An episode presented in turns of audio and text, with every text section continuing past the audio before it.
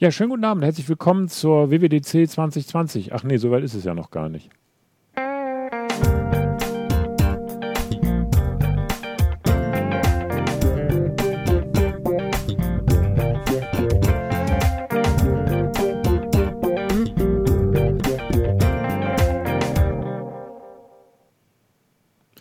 Stattdessen ist erstmal Apfeltalk Live 272. Immerhin. Schönen guten Abend. Schön, dass ihr dabei seid. Toll, dass ihr eingeschaltet habt zur nächsten Ausgabe. Und es hat schon ein bisschen was mit der WWDC zu tun heute. Ich habe extra auch das Shirt der letzten WWDC angezogen. Na, sehr kleidsam. Hat mir damals der Paul, Paul Ledger hat das besorgt. Ich hatte ja kein Ticket, aber er konnte rein und hat mir dann dieses wunderschöne Shirt besorgt. Ich halte es auch in Ehren, denn dieses Jahr werden wir ja keine Shirts kriegen, äh, weil die findet ja nur virtuell statt. Wir sind in den Vorbereitungssendungen zur WWDC, merkt ihr. Ne? Heute reden wir über macOS 10.16, wenn es denn so heißen wird. Und äh, das tun wir gleich. Vorher begrüße ich natürlich meinen lieben Freund und Co-Moderator Johannes. Hallo Johannes, moin. Grüß dich, Michael. Ich bin im Moment unterwegs und bin bei meinen Eltern zu Besuch. Und deswegen habe ich mich heute auch mal zuschalten lassen. Das machen wir doch gerne. Und das sieht jetzt ein bisschen komisch, weil wir das bei Skype immer so machen. Ist auch unser Gast schon da, Rüdiger Weiß. Grüß dich, moin. Hallo. Wie geht's dir? Ja, soweit ganz gut. Äh, Corona-Zeiten erfordern Homeoffice und äh, alle meine Mitarbeiter sind dort, genauso wie ich auch. Okay, aber ähm, ist schön, dass wir, dass wir uns mal wieder sprechen. Wir waren ja zusammen auf der WWDC 16, das ist auch schon wieder vier Jahre her, ja. Wahnsinn, was? Ja, ja, die Zeit, die rennt. Äh, das war aber nicht deine erste und einzige, ne? Du warst schon öfter da, oder? Ja, 2014, 15 und 16, drei Jahre am Stück. Super, ey. Der feine Herr. Naja, gut, bei dir ist es ja auch äh, beruflich bedingt, deswegen reden wir gleich ähm, mit dir natürlich über macOS, weil du da sicherlich ein bisschen was zu, mit zu tun hast. Joey, wie ist es? Ähm, wie, wie findest du macOS? Das ist eine völlig bescheuerte Frage, aber äh, die hat schon einen Hintergrund auch. Aber erstmal so, um reinzukommen. Das ist der Grund, warum ich mir ein Mac kaufe. Also das ist macOS ist der Grund, warum ich bereit bin, für ein Gerät mehr auszugeben. Kannst du das genauer definieren? Na, ich habe ja so einen Designfimmel und ich finde einfach, dass macOS besser gestaltet ist als Windows. Linux kann man ja so gar nicht unbedingt über einen Kamm scheren, weil es so viele verschiedene gibt. Aber zumindest als finde ich es angenehmer als Windows und ich finde es auch in der Bedienung einfach konsequenter und ähm, ist, irgendwie sind alle, alle Einstellungen sind irgendwie an einem zentralen Ort und also ist, für mich ist es einfach das intuitivere System. Ich finde, es, es sieht schöner aus, es Klingt vielleicht ein bisschen hochtrabend, aber es unterstützt mich irgendwie in meinem kreativen Denken, weil es mich einfach nicht so ablenkt von dem, was ich machen will, durch irgendwelche quietschbunten Fensterchen und blauen Einstellungsmenüs, die mir aber gar nicht alle Einstellungen. Also ich könnte ewig darüber philosophieren. Ich finde, es ist einfach das schönere System und ähm, hält sich sehr zurück im Vergleich zu Windows, ist so mein Gefühl. Hm. Das ist ja mit dem letzten Update von, äh, also von Mojave auf Catalina ein bisschen anders geworden.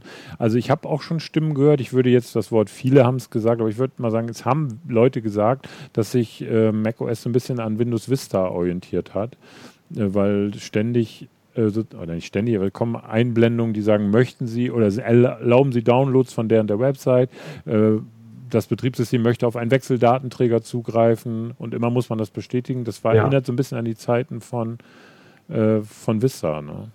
Und das, das Bestätigen selber fände ich, glaube ich, noch in Ordnung. Das würde mich gar nicht so sehr nerven. Was mich dann besonders nervt, und das ist jetzt in letzter Zeit mit wechselnden Videokonferenztools bei mir auch immer wieder aufgetreten, ähm, dass man häufig dann für Sachen das Programm auch nochmal neu starten muss. Mhm. Also um zum Beispiel dann in Zoom beispielsweise seinen Bildschirm freigeben zu können. Man ist schon mitten in der Telefonkonferenz, ja. es sind schon sechs da, man möchte gerne seine Präsentation freigeben, sagt Bildschirmfreigabe und macOS sagt, ja, kannst du machen, aber dann musst du erstmal Zoom neu starten. Dafür habt ihr doch alle bestimmt Zeit, nicht? Das nervt wirklich ungemein und da muss dringend wieder was ändern. Ja, Rüdiger lacht ja. schon. Äh, Rüdiger, sag mal. Ja, das ist, ja. Wie, finde, wie empfindest du diese Features? Also wir haben auch im Forum eine angeregte Diskussion über diese äh, Boxen, die man wegklicken muss oder wo man bestätigen oder auch verneinen kann. Wie, wie empfindest du das? Störend. Und ähm, ich muss auch sagen, dass dieses, äh, es geht ja mehr und mehr Richtung Sandbox, ähm, dass viele Sachen einfach beschränkt werden äh, auf macOS und es behindert eigentlich den täglichen Ablauf doch sehr. Man muss einfach mal versuchen, im Terminal irgendwie einen Suchbefehl abzurufen äh, auf der Unix-Shell.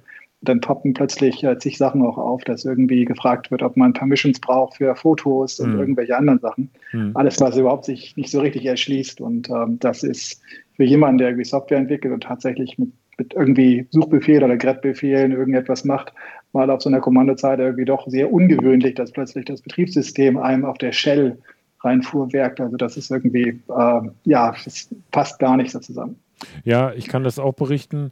Ähm, also meine Theorie ist ja, ähm, dass jemand, der jetzt irgendwie, also ein Profi, der schnell arbeitet, auch mit Mac flink ist, dass der so einen Dialog kriegt und einfach wegklickt, ohne näher zu lesen und ein ein, sagen wir weniger das Wort ist blöd, weniger professioneller Anwender ist jetzt blöd gewählt, aber jemand, der also vielleicht einfach nur Gelegenheitsnutzer ist oder einfach nur das Gerät benutzen will, der versteht vielleicht diesen Dialog nicht, also inhaltlich schon, aber was soll das? Natürlich will ich zugreifen, also irgendwie kommt mir so ein Dialog, ich will da auch gar nicht so lange drauf rumreiten, aber irgendwie kommt mir das so, was hat das für eine Sicherheitsfunktion, wenn alles einfach genervt wegklicken? Ja, ich, also man hat ja die Prinzipien, die man jetzt so sieht, die sind ja ein bisschen auch an dem angelehnt, wie das bei iOS funktioniert. Hm. Ähm, das heißt, die Permission-Abfragen finden dann statt, wenn man auf die Ressource zugreifen möchte, also auf eine Kamera, hm. wie jetzt eben gerade dargestellt von Joey mit, ähm, mit Zoom ähm, oder der Bildschirmfreigabe. Das sind so Sachen, dann wird erst die Permission abgefragt und dann kommt erst der Dialog. Dass das natürlich bei einer Videokonferenz denkbar ungünstig ist, das hätte man sich auch vorher denken sollen.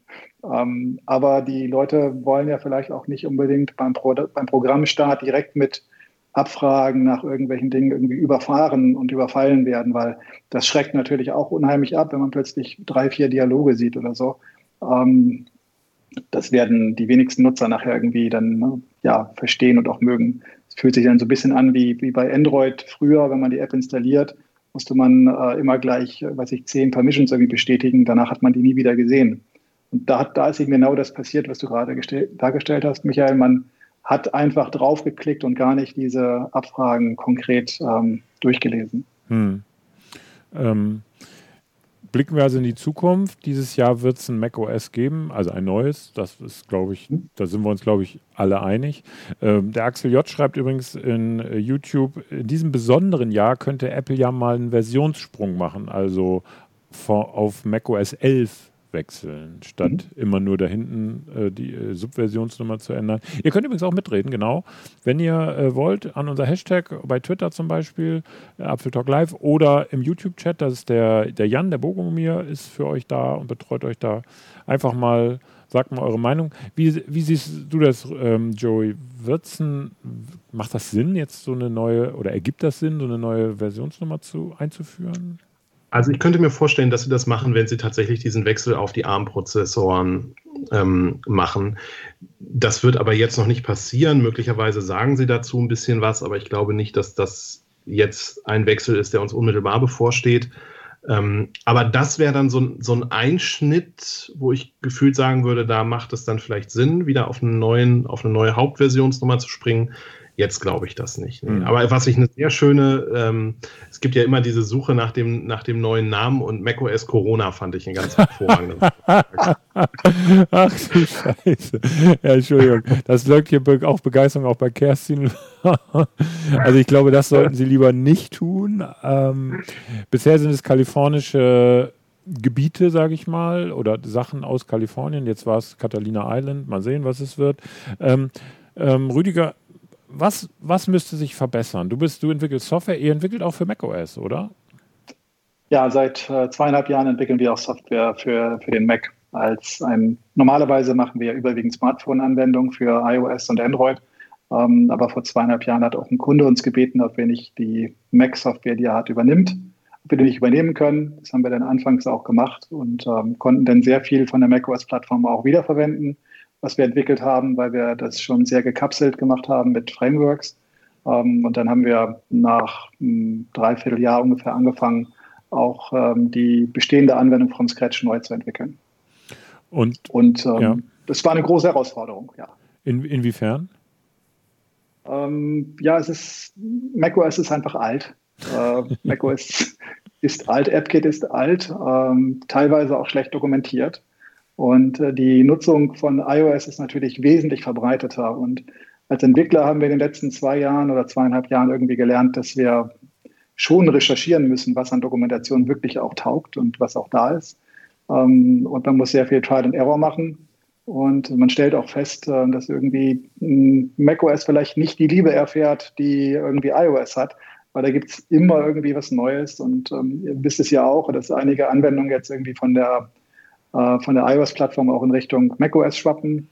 Stichwort ähm, Catalyst. Oder bestimmt. Ne? Genau. Ja, wobei das ist jetzt noch, das funktioniert noch nicht so gut. ähm, aber ähm, man muss, ja, man muss dazu sagen, da gibt es also Ansätze, die dann schon da sind. Aber ja, ich, ja, ich glaube, Apple hat da noch ein bisschen was zu tun, damit es irgendwie wieder auch ein bisschen interessanter wird und vielleicht auch sexy für Mac-Entwickler irgendwas zu tun. Die, die schon sehr lange da sind auf der Plattform, ähm, für die ist das alles irgendwie sehr einfach oder einfach her. Und für uns war das dann schon erstmal ein bisschen anders, weil wir warten eigentlich immer eine recht gute Dokumentation, neue APIs und alles war gut oder halbwegs gut gepflegt und es ist halt bei macOS eben nicht unbedingt so gewesen. Im letzten Jahr, ja. Im letzten Jahr hatten wir auch bei einem Projekt dann oder bei dem Projekt des Kunden hatten wir dann das Problem, dass ähm, eine bestimmte Importfunktion, wenn man so eine SD-Karte sowas an den Rechner stecken kann mhm. äh, und dann einliest, äh, damit das dann, wie man das bei der Dropbox kennt, automatisch als Foto-Upload stattfindet.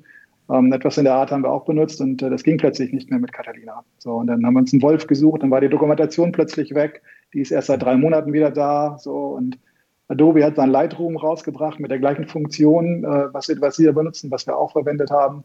Ähm, aber die haben natürlich einen anderen Support als und, und so ein kleines Entwicklerbüro, was wir denn sind in dem Fall. Und äh, das ist dann schon ein bisschen irgendwie störend, wenn man dann plötzlich ein Feature wieder zurückbauen muss oder kann es nicht vernünftig irgendwie shippen, weil das irgendwie nicht ordentlich irgendwie dokumentiert ist. Ja, ähm, also da scheint es ja, ja, Entschuldige. Jetzt warst du ja dreimal da bei der WWDC. Ich war noch ja. nie da leider. Das heißt, ich weiß auch nicht so richtig, wie da die Stimmung ist. Aber bietet so eine WWDC Möglichkeit, Apple in solchen Sachen auch Feedback zu geben oder ist das nur Input von Seiten Apple?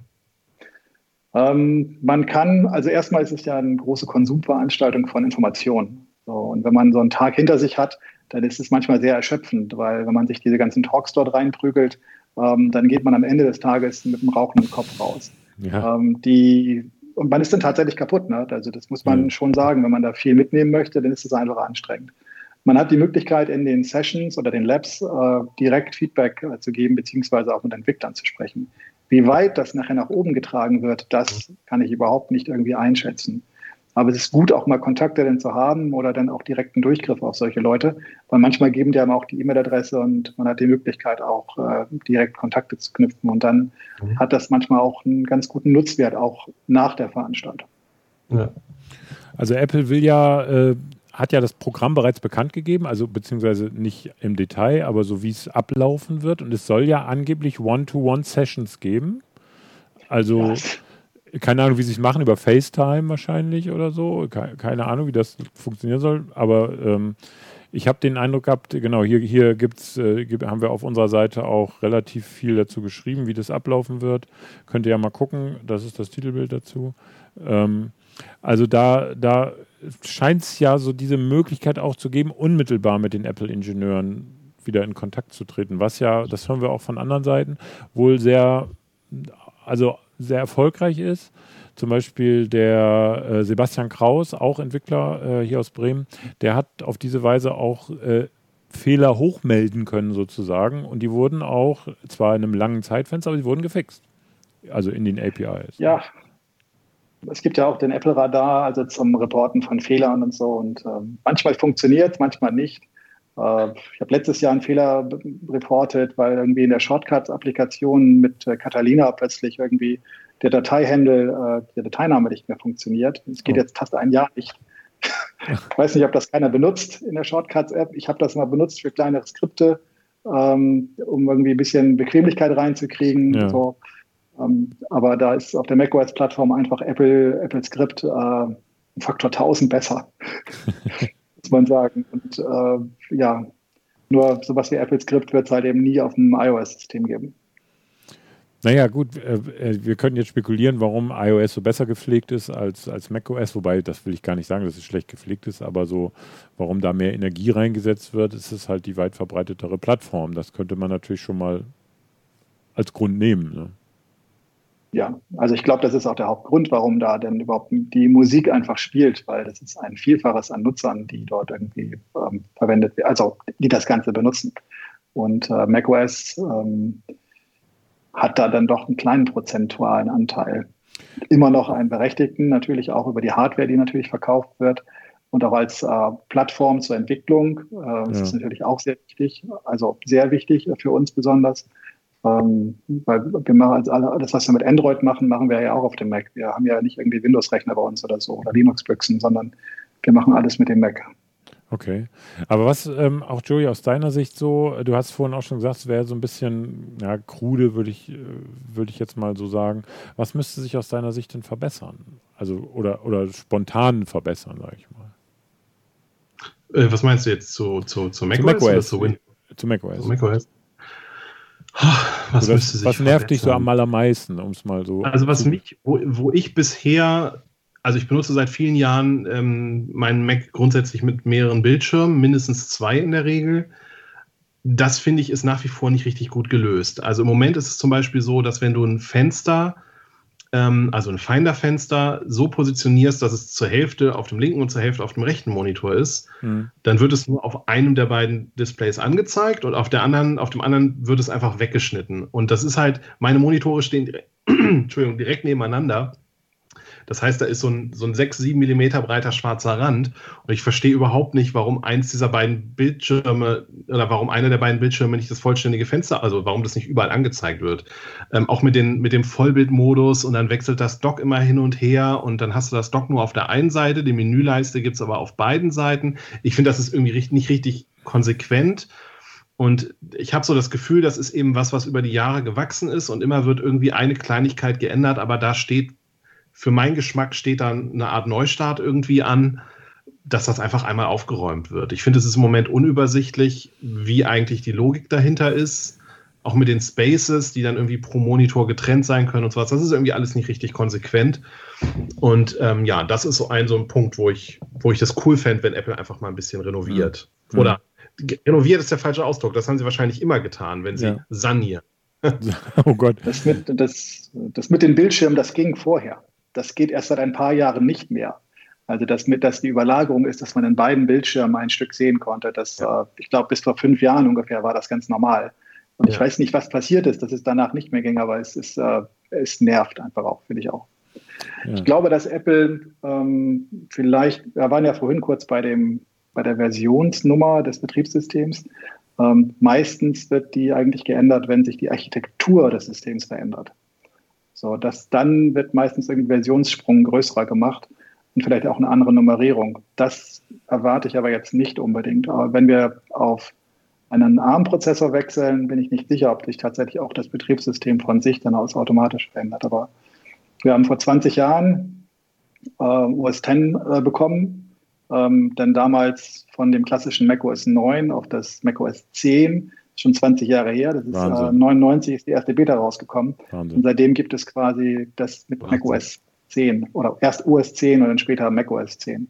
Und da und vorher war das noch mit dem System 6 und System 7. Da gab es auch nochmal einen Architekturwechsel so in, in, dem Bereich. Und immer wenn Prozessorwechsel stattgefunden haben, hat eigentlich kein ähm, hat sich eigentlich nicht zwingend äh, die OS-Version geändert. Hm. Vor 15 Jahren ist dann der PowerPC abgelöst worden durch Intel. Aber das System ist dann trotzdem, war dann einfach, hat, hieß dann genau gleich. Da gab es den Sprung von 10.3 auf 10.4, glaube ich. Ne? Das war ja. irgendwie zweite Jahreshälfte 2006, ja. Ja. Genau, und das, da hat sich dann nicht so viel getan. Und auch als wir vom, äh, vom 68.000er auf PowerPC gewechselt sind, hat es das auch nicht gegeben. Da gab es auch nicht irgendwie einen Riesensprung plötzlich. Also Apple hat Erfahrung mit dem Wechsel von, von Hard- und Softwarearchitekturen in den letzten ja, 30 Jahren. Das haben sie halt bewiesen, das können sie in dem Fall. Und dass da jetzt vielleicht schon eine andere Versionsnummer kommt, ähm, das vermute ich momentan jedenfalls nicht. Gut, am Ende des Tages, Entschuldige, ich wollte nicht ins Wort fallen, wollte nur sagen, ähm, am Ende des Tages ist das halt auch nur eine Nummer. Ne? Ja, also eine genau. Zahl. Joey, Entschuldige, ich wollte Jetzt, nicht Wort fallen. dieser, ja, ja, das ist alles gut. Das hat auch, hätte, ich, hätte- das hätte nicht mehr hinter meine Frage gepasst. Meine Frage wäre, wenn jetzt dieser Wechsel auf diese ARM-Prozessoren ansteht, ich muss gestehen, dass mir das nicht so richtig viel sagt. Ich kenne das so irgendwie aus dem Smartphone-Bereich, glaube ich. Ne? Das sind irgendwie ARM-Prozessoren. Ja. Was, was hat das denn für, für mich als User tatsächlich für Auswirkungen? Merke ich das überhaupt? Und steht dann vielleicht auch wieder so ein, so ein Bruch wie jetzt das alte PowerPC-Programme, die sind ja noch ganz lange mitgeschleift worden und jetzt gehen sie Ja. seit zwei oder drei Betriebssystemversionen, geht das irgendwie nicht mehr. Ähm, oder jetzt auch, ich glaube, der Wechsel zu 64-Bit war jetzt auch nochmal so ein, so ein Schritt, wo so ein paar Mhm. alte Programme abgesägt werden. Wie ist das bei so einem Wechsel auf ARM? Ähm, ja, also erstmal sowas wie Prozessorwechsel 32 auf 64-Bit, da müssen natürlich die Entwickler ran. Und das gleiche wird sein, wenn man Prozessorarchitektur einfach austauscht, weil das ist out of the box nicht unbedingt da. Apple wird sicherlich wieder in Xcode die Möglichkeit haben, auf verschiedenen Plattformen das zu deployen und das auch zu ähm, veröffentlichen. Ähm, aber dennoch wird es wahrscheinlich wieder andere Befehle geben oder andere Restriktionen geben, die vielleicht funktionieren oder die nicht funktionieren. Das ist nicht immer irgendwie ganz von vornherein klar, aber jeder Architekturwechsel von der Hardware halt, hat immer auch irgendwie zur Folge, dass man die Software anpassen muss. Das ist bisher nie so richtig äh, glatt durchgegangen. In den meisten Fällen hatte Apple ja auch Kompatibilitätsboxen irgendwie gebaut, Hm. ähm, damit man nachher alte Apps in dem Kontext laufen lassen konnte.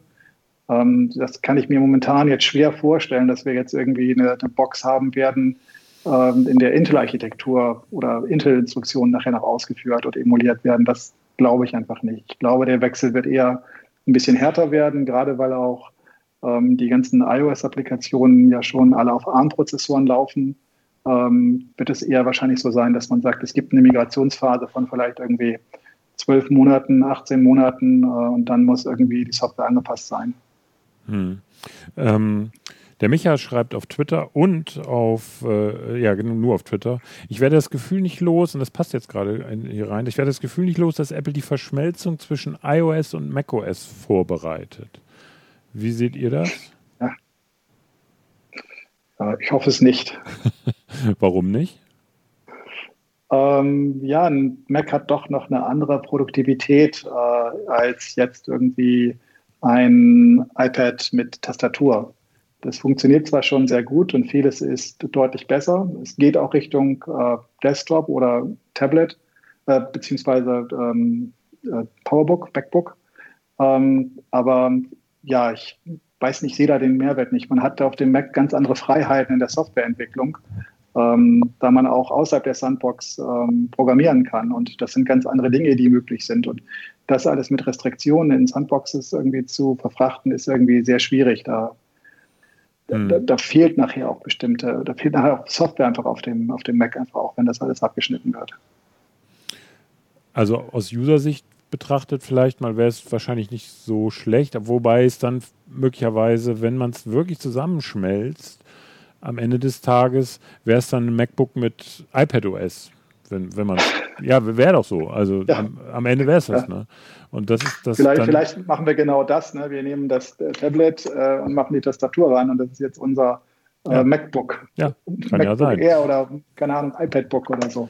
Und äh, ja, ich meine, Joey, wie siehst du das?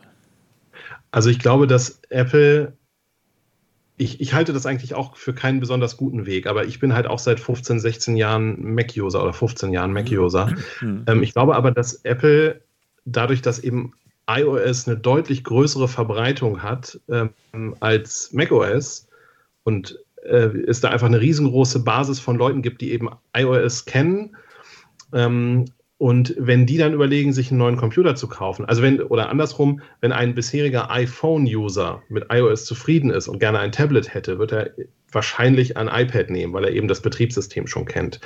Und ich kann mir vorstellen, dass für Apple das verlockend ist, macOS an sagen wir mal, iPad OS oder vielleicht auch eben iOS anzugleichen und Elemente zu übernehmen, sodass eben jemand, der einfach dieses iOS, diese iOS-Bedienweise, die iOS-Umgebung, ähm, wie Menüs funktionieren, wie An-Ausschalter in den Einstellungen funktionieren, solche Sachen, dass das verlockend ist für Apple, solche Sachen zu übernehmen, weil das eben einfach Leuten, die sich überlegen, was kaufe ich mir denn als nächstes, möglicherweise den Umstieg ein bisschen erleichtert. Und ich kann mir vorstellen, dass es da draußen viele Apple, äh, viele PC-User gibt, die eben jetzt keine Profi-User finde ich immer so ein blödes Wort, aber die keine Power-User, vielleicht können wir es so nennen, gibt, die, die benutzen ihren Laptop zum E-Mail-Schreiben, zum Surfen, vielleicht um ihre Urlaubsbilder zu sortieren. Die wären eigentlich perfektes Mac-Publikum, aber trauen sich nicht so richtig an den Umstieg ran, weil sie eben macOS nicht kennen und vielleicht auch in einem, im Bekanntenkreis niemanden haben, der ihnen helfen könnte.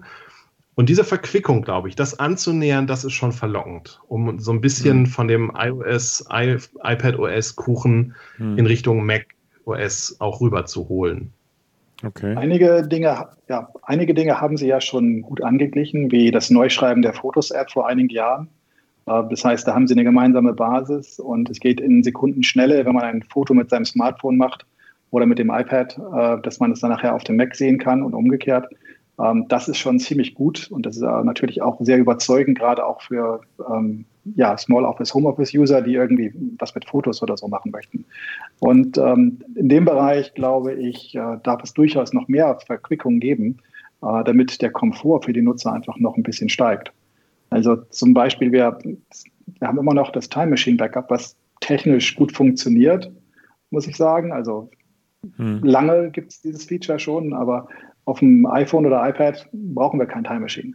Nee, das stimmt. Brauchen wir nicht so. Ja, nur, und, und die Frage ist, warum können wir nicht mit dem Mac ebenfalls eine Technologie benutzen, die vielleicht ähnlich irgendwie in die Cloud was verlagert, vielleicht Ende zu Ende verschlüsselt oder so, dass man nachher nicht unbedingt das Ganze ja auf zwei Schienen irgendwo hat, mhm. weil das ist einfach auch so nicht kompatibel. Ja. Und äh, vielleicht lässt man Time Machine noch da, lokales Backup, wer Angst vor der Cloud hat, kann auch eben verschlüsselte Sachen lokal irgendwo ablegen oder so. Das ist ja. sicherlich immer auch eine Option.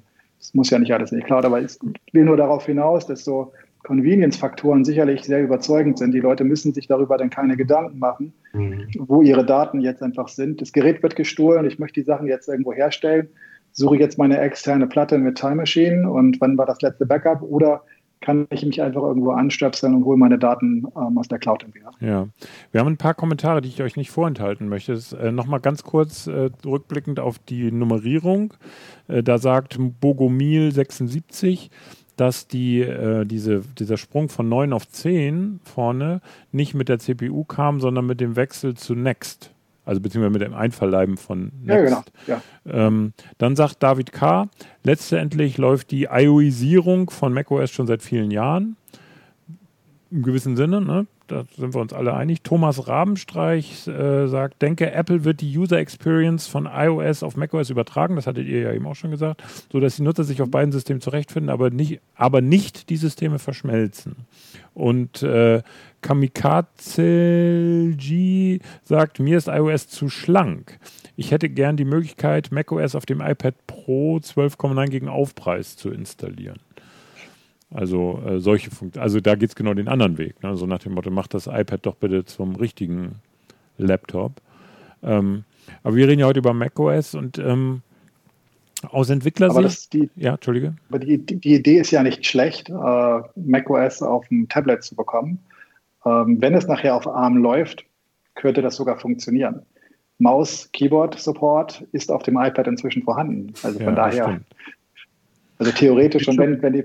Ja. Genau, und die Bildschirmgröße ist auch kein limitierender Faktor mehr. Ne? Also ich meine, wir hatten schon 11 Zoll MacBook Airs wir ja. sind jetzt beim, beim, beim iPad Pro bei 12 Zoll, also 13. eigentlich spricht da nichts gegen, ja. Übrigens, äh, ja. Bogomil ergänzt nochmal eben zu der Backup-Geschichte, was du gerade gesagt hast, Rüdiger. Nee, umgekehrt wird ein Schuh draus. iOS-Backups, die funktionieren wie Time Machine, lokal, per WLAN, ohne iMac, Mac Pro oder MacBook. Also das genau das Gegenteil von dem, was du jetzt gerade gesagt hast. Ne? Die, die, das iPad sichert ja bisher eigentlich nur in die Cloud anders, oder eben per Kabel an iTunes oder an den Rechner. Und ja. äh, da war die Idee jetzt zu sagen, okay, das iPad sichert eben auf irgendeine externe Festplatte sozusagen. Ja, also ich will nur, also das geht ja darum, äh, Convenience den äh, Nutzern irgendwie ja. zu ermöglichen, ähm, damit es möglichst einfach und einheitlich ist. Ja. Ähm, die jetzigen Backup-Funktionen beim iPad oder iPhone, die funktionieren ja. Ich kann ja aus der Cloud mein neu, ein neues Gerät wiederherstellen, wenn eins kaputt geht oder gestohlen wird. Ja. Und ähm, diesen Cloud-basierten Ansatz, den haben wir auf dem Mac bisher eben nicht. Da fehlt diese diese Verquickung, dass so etwas äh, nicht geht. Dass ich ein lokales Backup nicht direkt äh, so automatisch machen kann, ähm, wie jetzt mit Time Machine, das ist irgendwie auch ja schon, schon klar. Ja, genau. Aber wir wollen ja nicht so sehr über iOS reden, haben wir ja auch schon ja. ausführlich gemacht. Die Frage ist jetzt so aus Entwicklersicht, ähm, was muss ich tun in der neuen Version, damit du sagst, ja, jetzt haben wir auch wieder Spaß daran, äh, Applikationen dafür zu entwickeln? Also letztes Jahr war es ein Albtraum, äh, der Wechsel für uns, äh, weil es so instabil gewesen ist. Ich glaube, so, es war mit so das instabilste macOS, was ich die letzten zehn Jahre, glaube ich, mitbekommen habe. Ähm, so viele Dinge, die nicht äh, gingen und auch in der Softwareentwicklung mussten wir immer wieder überprüfen, ob die Kollegen oder die Kunden nicht doch eine Beta-Version installiert hatten. Das war für uns irgendwie überhaupt kein Spaß. Ähm, hat die Entwicklung deutlich ähm, verlängert, äh, die Fehlersuche auch. Ähm, das war irgendwie dann nicht so, nicht so lustig, also muss ich sagen. Also ich wünsche mir auf jeden Fall als Entwickler mehr Stabilität im Gesamtsystem wieder und ähm, vielleicht auch eine, ja, es muss einfach ein bisschen mehr Qualität wieder in diesen Bereich rein. Und den habe ich jetzt im letzten Jahr wirklich extrem vermisst. Ähm, man wollte es ja eigentlich als ähm, ja, Polishing und irgendwie Stabilitätsrelease irgendwie haben, aber irgendwie kam das bei mir nicht so richtig an oder bei den Dingen, die wir irgendwie berührt haben, kam das nicht so richtig an.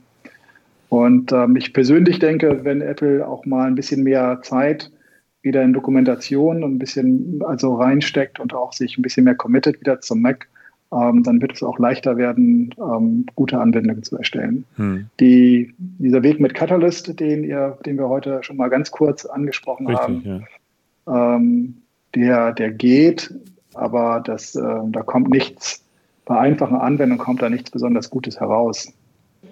Ähm, wir haben jetzt irgendwie anfangs der Corona-Zeit haben wir auch mal gegen die API der John Hopkins, Hoskins Universität mal einen kleinen Covid-19-Tracker geschrieben äh, bei uns äh, mit Swift UI, der mit dann auf dem iPad, iPhone, auf der Watch läuft und auf dem Mac. Aber auf dem Mac ist das, was da rauskommt, crap. Also das sieht mhm. wirklich schlecht aus und das äh, fühlt sich überhaupt nicht gut an und da muss man schon richtig Know-how ähm, aus der Mac-Plattform mitbringen, um das tatsächlich auch in ein gutes Produkt zu verwandeln. Mhm. Und ähm, da habe ich mich dann schon gefragt, mit meinen Entwicklern auch, lohnt sich das oder wäre es sinnvoller, dann doch vom Scratch ähm, das zu machen? Weil ja. Swift UI hat momentan einfach zu wenig. Ähm, gerade für den Mac hat es zu wenig, was da irgendwie ordentlich supported wird. Das ist sowieso ein Knoten, den ich irgendwie immer hatte. Ähm, ganz am Anfang, als iOS mal vorgestellt wurde, hat damals noch Steve Jobs sehr großmundig gesagt, naja, das ist alles Xcode, das ist dieselbe Plattform, das ist alles total easy für Entwickler. Ähm, ich bin kein Entwickler, ich bin kein Programmierer, ich kenne mich damit nicht aus. Jetzt gibt es diesen Schritt, die iOS oder die iPadOS-Apps auf den Mac zu bringen. Ist das nicht sowieso eigentlich was, wenn das so wäre, dass das so einfach ist, eine App für dieselbe, also für beide Plattformen zu entwickeln, braucht es dann diesen Schritt überhaupt? Ja, also ich finde, einige Firmen machen das ja recht gut. Ähm, Atlassian kennt ihr ja wahrscheinlich mit ihren Tools wie Jira und Confluence. Ähm, die haben zum Beispiel eine relativ gute App, die es auf dem iPad gibt und die auch auf dem Mac existiert. Aber die ganzen Bedienprinzipien, äh, wie das Fenster wie das Fensterhandling ist oder die Shortcuts, die sind alle unterschiedlich. Mhm. Die sind nicht so typisch Mac-like, die auf das Fensterhandling, wie gesagt, generell. Und dann, das ist dann wirklich irgendwie auch, wo man sagt, lass mal lieber die webbasierte Version weiterhin benutzen auf dem Mac.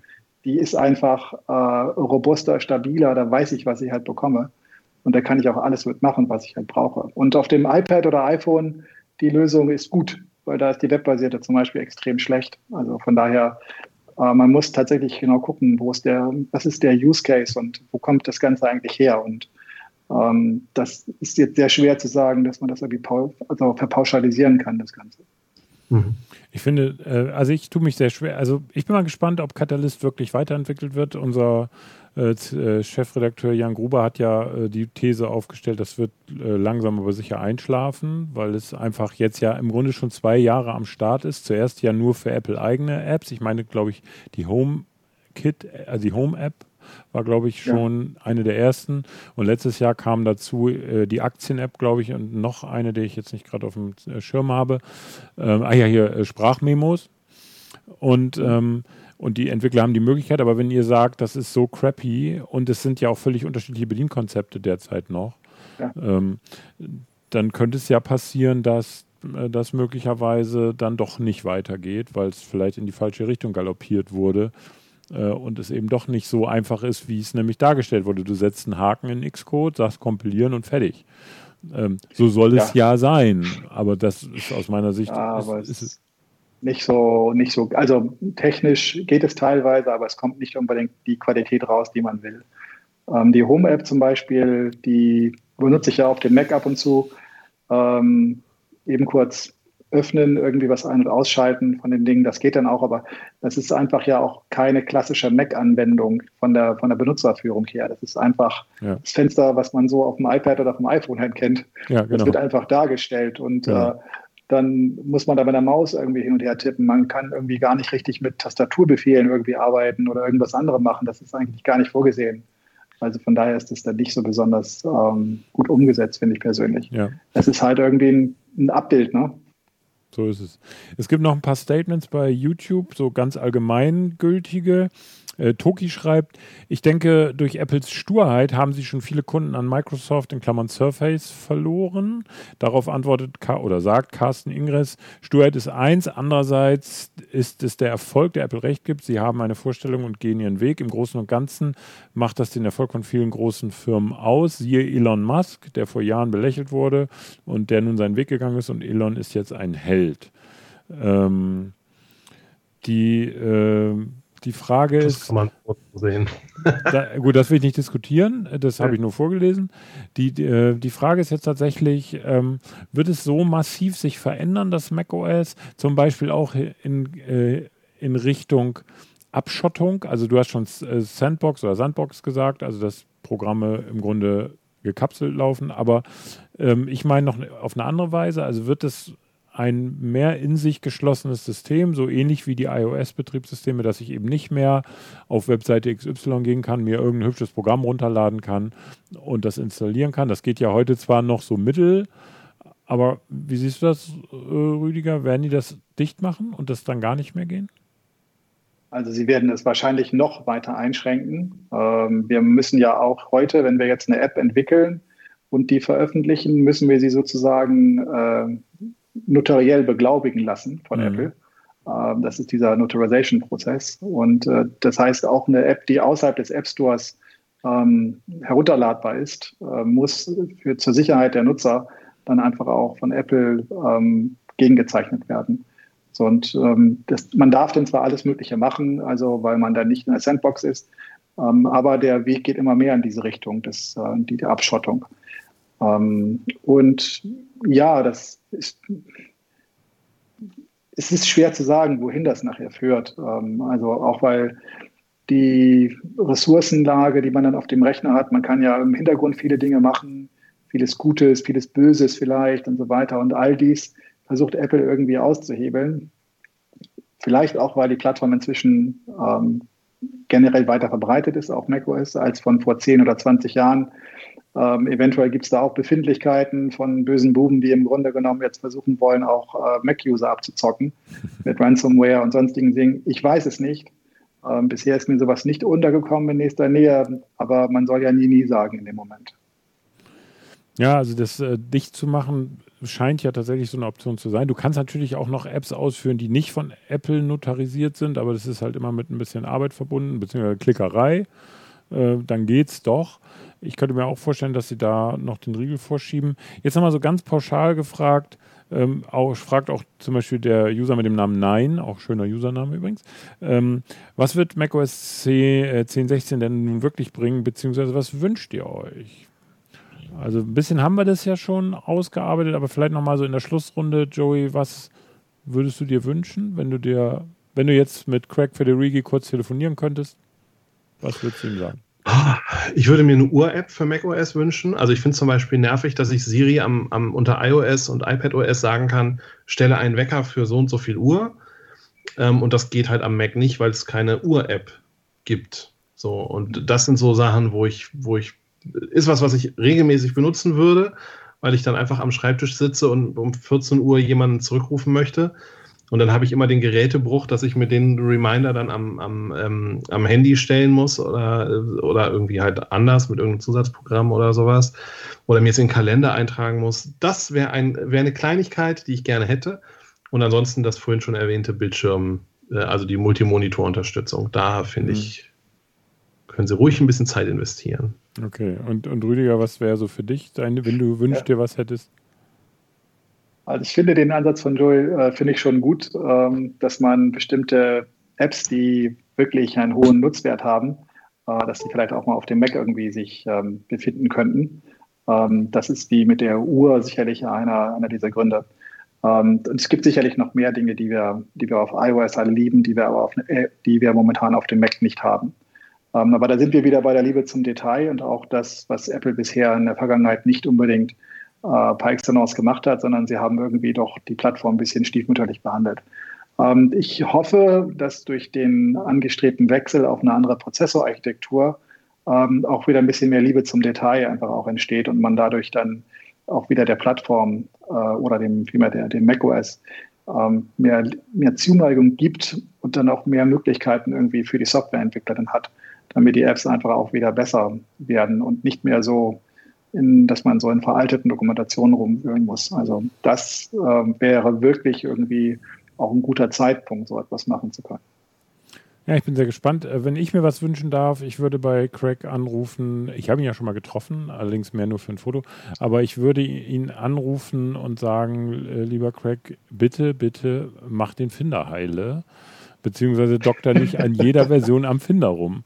Ähm, weil da, äh, seit ich mit macOS arbeite, und das ist ja mittlerweile durch erschreckenderweise habe ich festgestellt, dass es auch schon über zehn Jahre sind, weit über zehn Jahre, ähm, das äh, ist in jeder Version ist irgendwas mit dem Finder.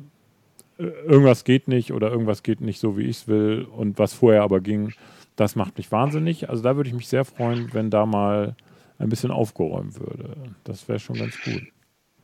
Ja, kann ich aus der Softwareentwicklung auch bestätigen, dass wir auch ab und zu Probleme mit dem Finder haben, weil wir ähm, schreiben halt eine App, die synchronisiert Daten, die macht sowas ähnliches wie, ähm, wie bei der Dropbox Daten synchronisieren oder wie bei OneDrive. Und ähm, da kann man, kennt ihr vielleicht diese kleinen Badges äh, an, den, an den Ordnern, wenn was synchronisiert ist, ein kleiner grüner Haken. Mhm. Ähm, und da gibt es mal so Race Conditions bei uns. Äh, wenn wir unsere App haben und Dropbox ist drauf, dann überschreibt Dropbox manchmal die Extensions und so. Mhm. Komische Dinge passieren da manchmal, äh, weil man außerhalb der Sandbox auch ein paar Einstellungen vornehmen kann, die man nicht unbedingt erwartet. Und dann müssen wir halt solche Sachen halt gegenprüfen. Und das ist so, ja, schon eine kleine Challenge manchmal dann auch mit dem Finder. Und diese Sidebar, die ihr kennt, wo die Favoriten drin sind auf der linken Seite, äh, die ist inzwischen auch relativ undokumentiert oder deprecated. Ähm, da mhm. ist auch ein bisschen Forschungsarbeit immer notwendig. ähm, wenn man da was irgendwie herausfinden muss, ist nicht so ganz trivial. Aber ja, es, ist, ähm, es funktioniert alles schon, aber äh, es dürfte alles einfacher und leichter gehen. Ähm, viele Dinge, viele Kleinigkeiten kosten manchmal einfach äh, unverhältnismäßig viel Zeit, die man zum Beispiel unter iOS dann vielleicht deutlich schlanker hinbekommt. Mhm. Also, wir werden es erleben. 22.06. ist äh, Eröffnung der virtuellen WWDC mit einer Keynote, direkt im Anschluss äh, Plattform State of the Union. Ähm, also alles wie immer eigentlich. Wir machen dazu auch eine Sendung an dem Tag ist noch nicht ganz raus, wie sie stattfinden wird, aber es wird eine Sendung dazu geben. Wir werden also live die Kino mit euch zusammen gucken am 22.06. Die Zeit ist auch schon klar, 10 Uhr Pacific Time, äh, wie heißt es, äh, Pacific Standard Time, das ist bei uns aber 19 Uhr abends geht's los. Ähm, Ganz klassisch. Wie bitte? Ganz klassisch. Das ist ja die Uhrzeit, die schon seit Jahren eigentlich so. immer 19 Uhr. Oder? Genau. Ja. Das wegen der Sommerzeiten in Kalifornien und in Deutschland ist das so. Ähm, Also das werden wir machen. Bevor wir so weit sind, werden wir nächste Woche ähm, uns auch mit einem ganz wichtigen Thema beschäftigen, was auch mit der WWDC zu tun hat. Nämlich nächste Woche beschäftigen wir uns mit der möglichen Hardware, die wir sehen werden. Da gab es ja schon äh, großartige Gerüchte, neuer iMac. Wir haben auch hier heute schon drüber gesprochen, ARM-Architektur möglicherweise, vielleicht nicht im iMac, vielleicht in einem MacBook. Also da können wir einiges möglicherweise erwarten. Das wollen wir nächste Woche mal ein bisschen drüber spekulieren, nächsten Freitag was wir da äh, erwarten können. Ansonsten sind wir durch mit der Show für heute. Vielen Dank, Rüdiger, dass du uns geholfen hast. Gerne. Wir drücken die Daumen für, dass du dann doch äh, künftig hervorragende macOS-Apps entwickeln kannst und dass Apple dir die Möglichkeit gibt, meine ich, dass das klappt. Ja, das wünsche ich mir auch. was ist das aktuelle Projekt so, also unter iOS oder unter macOS? Was macht ihr gerade? Ähm, wir arbeiten an einer Hausautomatisierungs-App äh, relativ intensiv an einem Gebäude in Stuttgart, ähm, um dann Video- und ähm, Audioverbindungen remote machen zu können äh, an der Sprechstelle. Ähm, und dann kann man da drin auch zum Beispiel die Tür auf und zu machen oder die Heizung hoch und runter drehen und so weiter. Das ist ein ganz spannendes Projekt. Und äh, ansonsten äh, machen wir halt einen Synchronisierungsclient, so ähnlich wie Dropbox. Ähm, den machen wir jetzt schon ein bisschen länger. Und ähm, der ist sehr spannend, weil es immer wieder neue Herausforderungen gibt. Unter anderem werden wir dann auch, ähm, haben wir da etwas, was sowas, was es nicht gibt bei, bei Dropbox oder bei OneDrive. Wir haben eine Ende-zu-Ende-Verschlüsselung. Ähm, das war cool. eine große Herausforderung, das zu implementieren vor ja. zwei Jahren und wir werden das in die, in die iOS-Apps implementieren cool. und wir werden das dieses Jahr auch noch in die, in die Mac-Software einbauen. Und ähm, das ist etwas, was ähm, kein anderer hat. Und ich glaube, das ist ein großes äh, Plus auch gerade für Datenschutz und Datensicherheit in Deutschland. Absolut. Ähm, ja, das ist halt schon ziemlich gut, finde ich. Halt uns auf dem Laufenden, das würden wir gerne sehen. Wenn das mal ja. fertig ist, dann gucken wir uns das gerne mal an zusammen, laden dich wieder ein. Wenn das gerne. sozusagen für Public zu betrachten ist. Ähm, ja, da sind wir durch. Äh, wenn, ihr, wenn euch die Sendung gefällt oder gefallen hat, dann lasst doch bitte einen Daumen nach oben da und abonniert uns. Das äh, würde uns sehr helfen und sehr freuen, weil äh, dann erfahrt ihr auch, wenn ihr auf die kleine Glocke klickt, immer, wenn wir eine neue Sendung ankündigen. Außerdem sind wir bei Social Media vertreten. Wenn ihr möchtet, könnt ihr zum Beispiel unseren Instagram-Account äh, aktivieren. Achtung, Joeys Auftritt unter Apfeltalk Tiefstrich GmbH. das ist ein Quatsch. Ja, da könnt ihr mal gucken, da sind immer schöne, lustige Bilder, auch ein bisschen spekulatives Zeug, so rund um Apple und was wir alles erwarten können. Wie gesagt, nächste Woche reden wir über Hardware. Wenn ihr in der Zwischenzeit auf unsere Webseite geht, könnt ihr, ich kann sie auch nochmal zeigen, da gibt es einen Newsletter. Wenn ihr keine Lust habt, jeden Tag zu gucken, was es an neuen Nachrichten gibt, dann klickt ihr einfach hier, gebt eure E-Mail-Adresse an und dann erhaltet ihr unsere News auch direkt in eure Inbox. Wer es mag, gerne. Würden wir uns freuen. Ähm, Habe ich irgendwas vergessen? Danke, Kerstin, für die wunderbare Betreuung heute wieder in der Show. Es ist ja, habe ich vorhin im Vorgespräch schon als ein Familienunternehmen hier, die äh, Apfeltalk Live-Sendung. Auf jeden Fall. Danke an Jan, den Bogomir im YouTube-Chat für die Betreuung. Äh, danke euch beiden. Danke Joey, danke Rüdiger natürlich. Ähm, war wieder sehr spannend. Und ähm, habe ich irgendwas vergessen, Joey? Nee, ich glaube, ich habe alles gesagt. Ne? okay. Nächste Woche nach. Alles gesagt. Ähm, von daher wünschen wir euch ein schönes sonniges Wochenende und wir sehen uns nächste Woche wieder. Bis dann. Tschüss. Wunderbar. Herzlichen Dank. Ciao.